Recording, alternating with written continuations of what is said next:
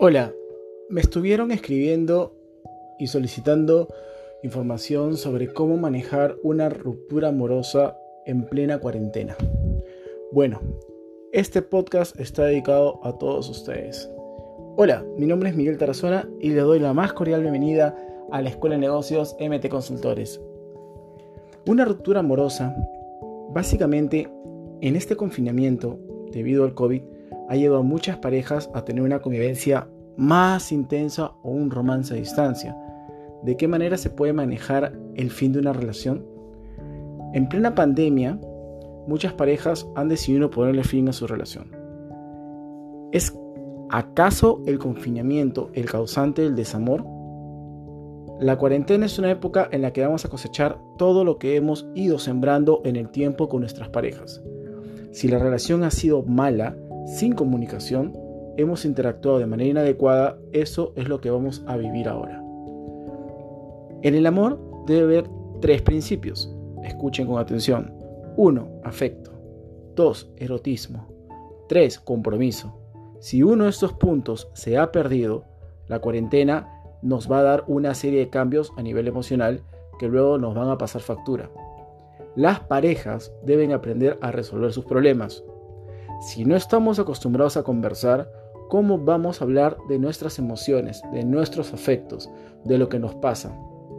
La cuarentena va a producir tensiones que se van a sumar a los problemas de antes y solo los que tengan mejores capacidades de hablar en su relación van a poder ver bien esta situación.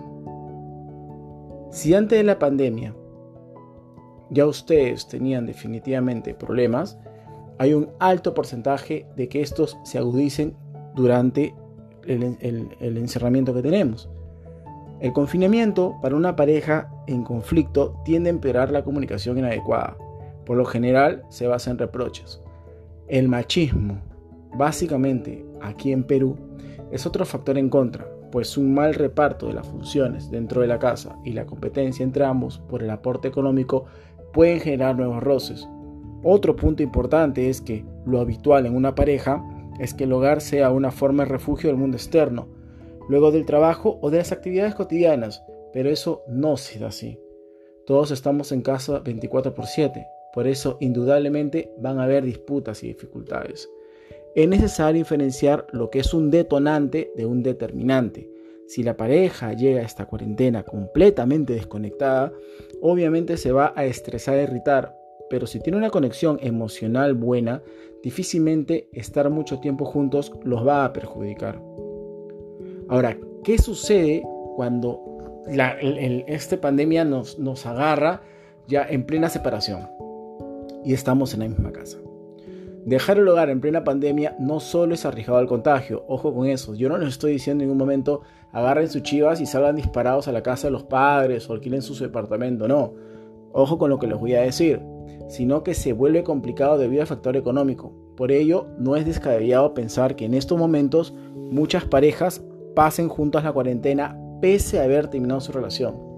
No obstante, existen formas de hacer posible esta convivencia.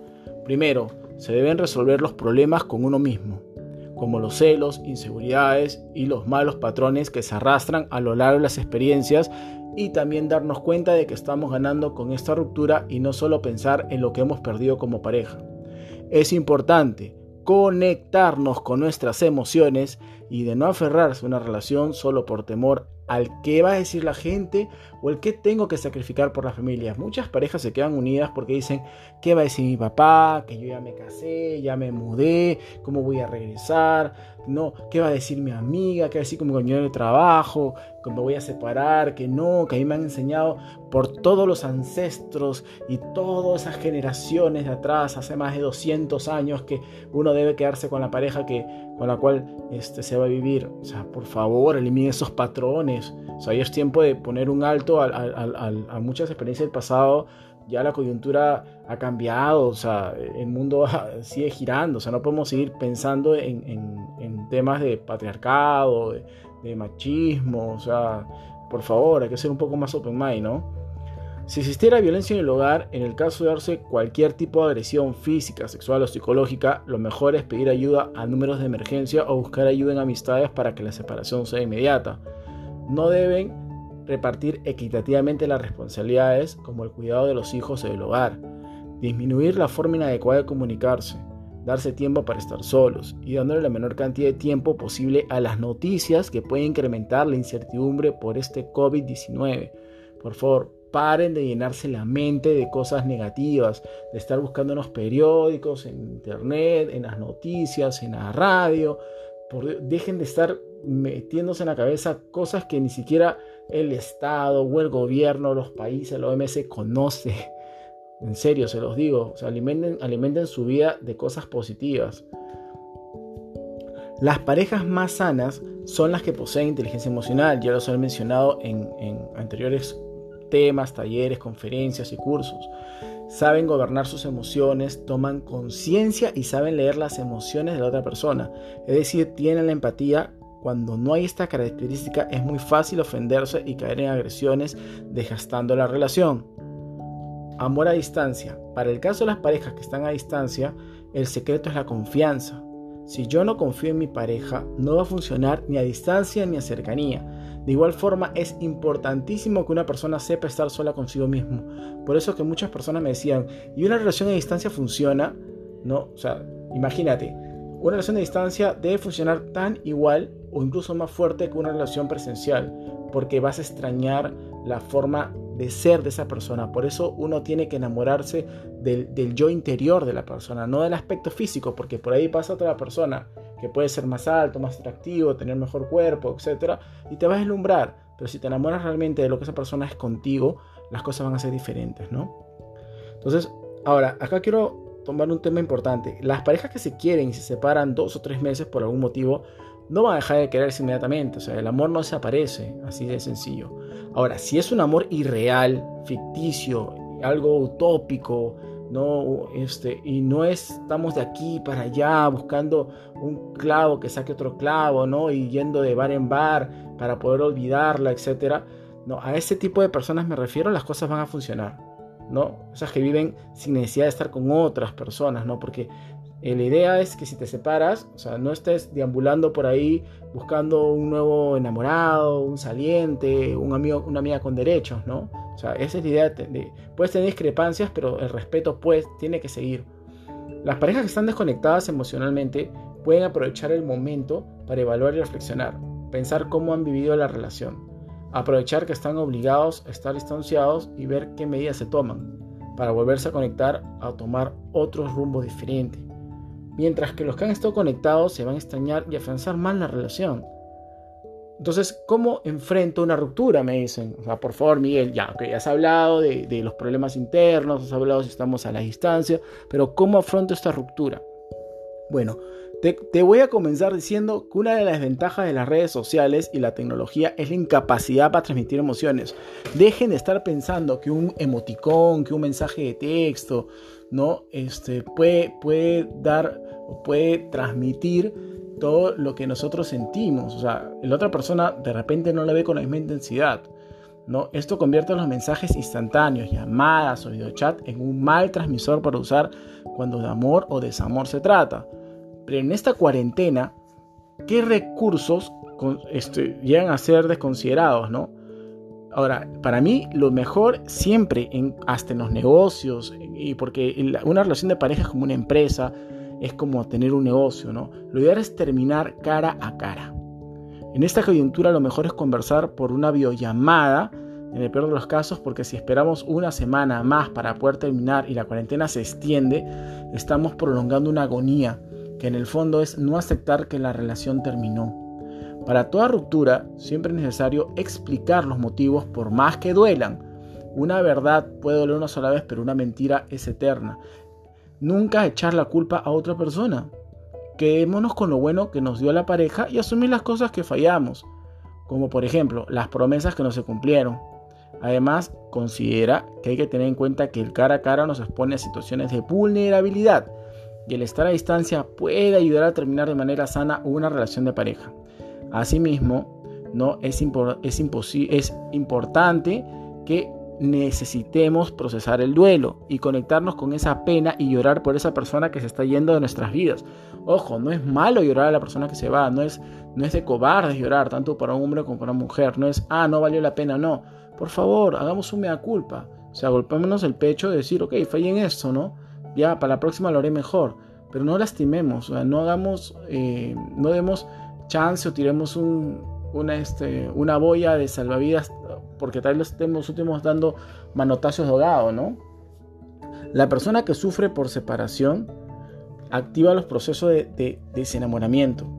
Entonces, ¿cuáles son estos procesos para de, desenamoramiento? O sea, ya para cuando una relación termina, ¿no? Primero, recoge todas las cosas que te puedan recordar a la pareja y deshazte de eso con la intención de olvidar.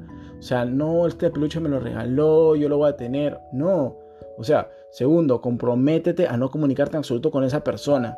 Tercero, enfócate en experiencia actual y enriquecela para no estar obsesionado con la persona amada.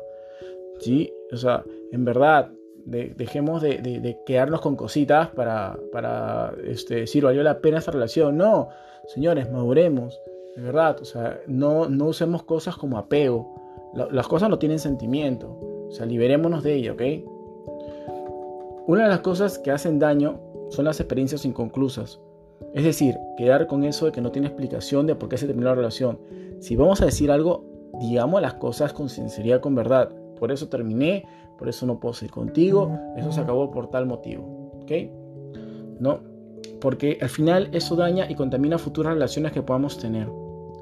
Para superar esta etapa, yo te recomiendo, ¿no? Básicamente que se tenga una o dos veces al día un momento de duelo, como lo repetí en líneas anteriores, o sea, para pensar en esa persona y llorarla. O sea, no negar, las emociones no se pueden negar. También es bueno plantear un futuro, quizás ideas que se han quedado postergadas con el fin de canalizar la energía del dolor a nuevos proyectos. Asimismo, busca amistades para hablar sobre el tema, pero también para escuchar otros problemas y darnos cuenta de que lo que pasamos no es tan grave como lo que viven otras personas. Finalmente, para mantener la dosis adecuada de serotonina, que disminuye con la tristeza, es recomendable ver programas cómicos, hacer ejercicios físicos. La idea es que vayas bajando ese dolor y empezar de nuevo. El mundo no se ha acabado. Ahora, me preguntan, Miguel, ¿y podemos seguir siendo amigos en las redes sociales? Yo personalmente, personalmente yo no tengo la, verdad absoluta, ya, pero por mi experiencia en mis relaciones y de las relaciones de las, terapias que he llevado con otras personas, mi respuesta es un rotundo no aunque muchas veces se considera una señal de madurez, eso de mantener como amigo amiga a la expareja, los especialistas, como te comento, ¿no? concuerdan que eso es una falacia, una excusa y un mito. Eso de que terminamos, siguen siendo patas, somos brothers, somos super friends, pinky, es una trampa. Eso es de los que no quieren terminar y quieren disfrazar y luchar por esa relación. Es una falacia de que se puede seguir siendo amigos en ese momento, ¿no? No es una señal es una señal de inmadurez el borrar al otro, ¿no? sino una señal de madurez, de crecimiento, de salud mental, hacer eso. Por eso te sugiero que, que tome distancia de aquello que te hace daño. Esa salud mental y madurez, o sea, en verdad, es lógico, es criterio. O sea, ¿cómo, te, cómo metes el dedo en el aceite sabiendo que te quema aunque haga una buena papa frita? O sea, no tiene lógica. Es una excusa decir, quiero ser maduro y la mantengo en redes sociales. Madurez es asumir que la relación terminó y por lo tanto no tengo necesidad de mantenerte en redes. Es más bien evidencia de que no se quiere romper el vínculo. No debemos hablar de madurez en situaciones de vulnerabilidad emocional o afectiva. Hay que romper ese mito, porque simplemente nos desconecta de nuestros afectos y solo conectándonos vamos a superar el duelo. Si desean más consejos, sugerencias o recomendaciones para terapia de parejas o crecimiento profesional, motivacional, no deben comunicarse conmigo al 937-733-257 o a mtarazona.mtconsultora.com. Me despido con un fuerte abrazo y muchas buenas vibras de todo el universo. Nos vemos.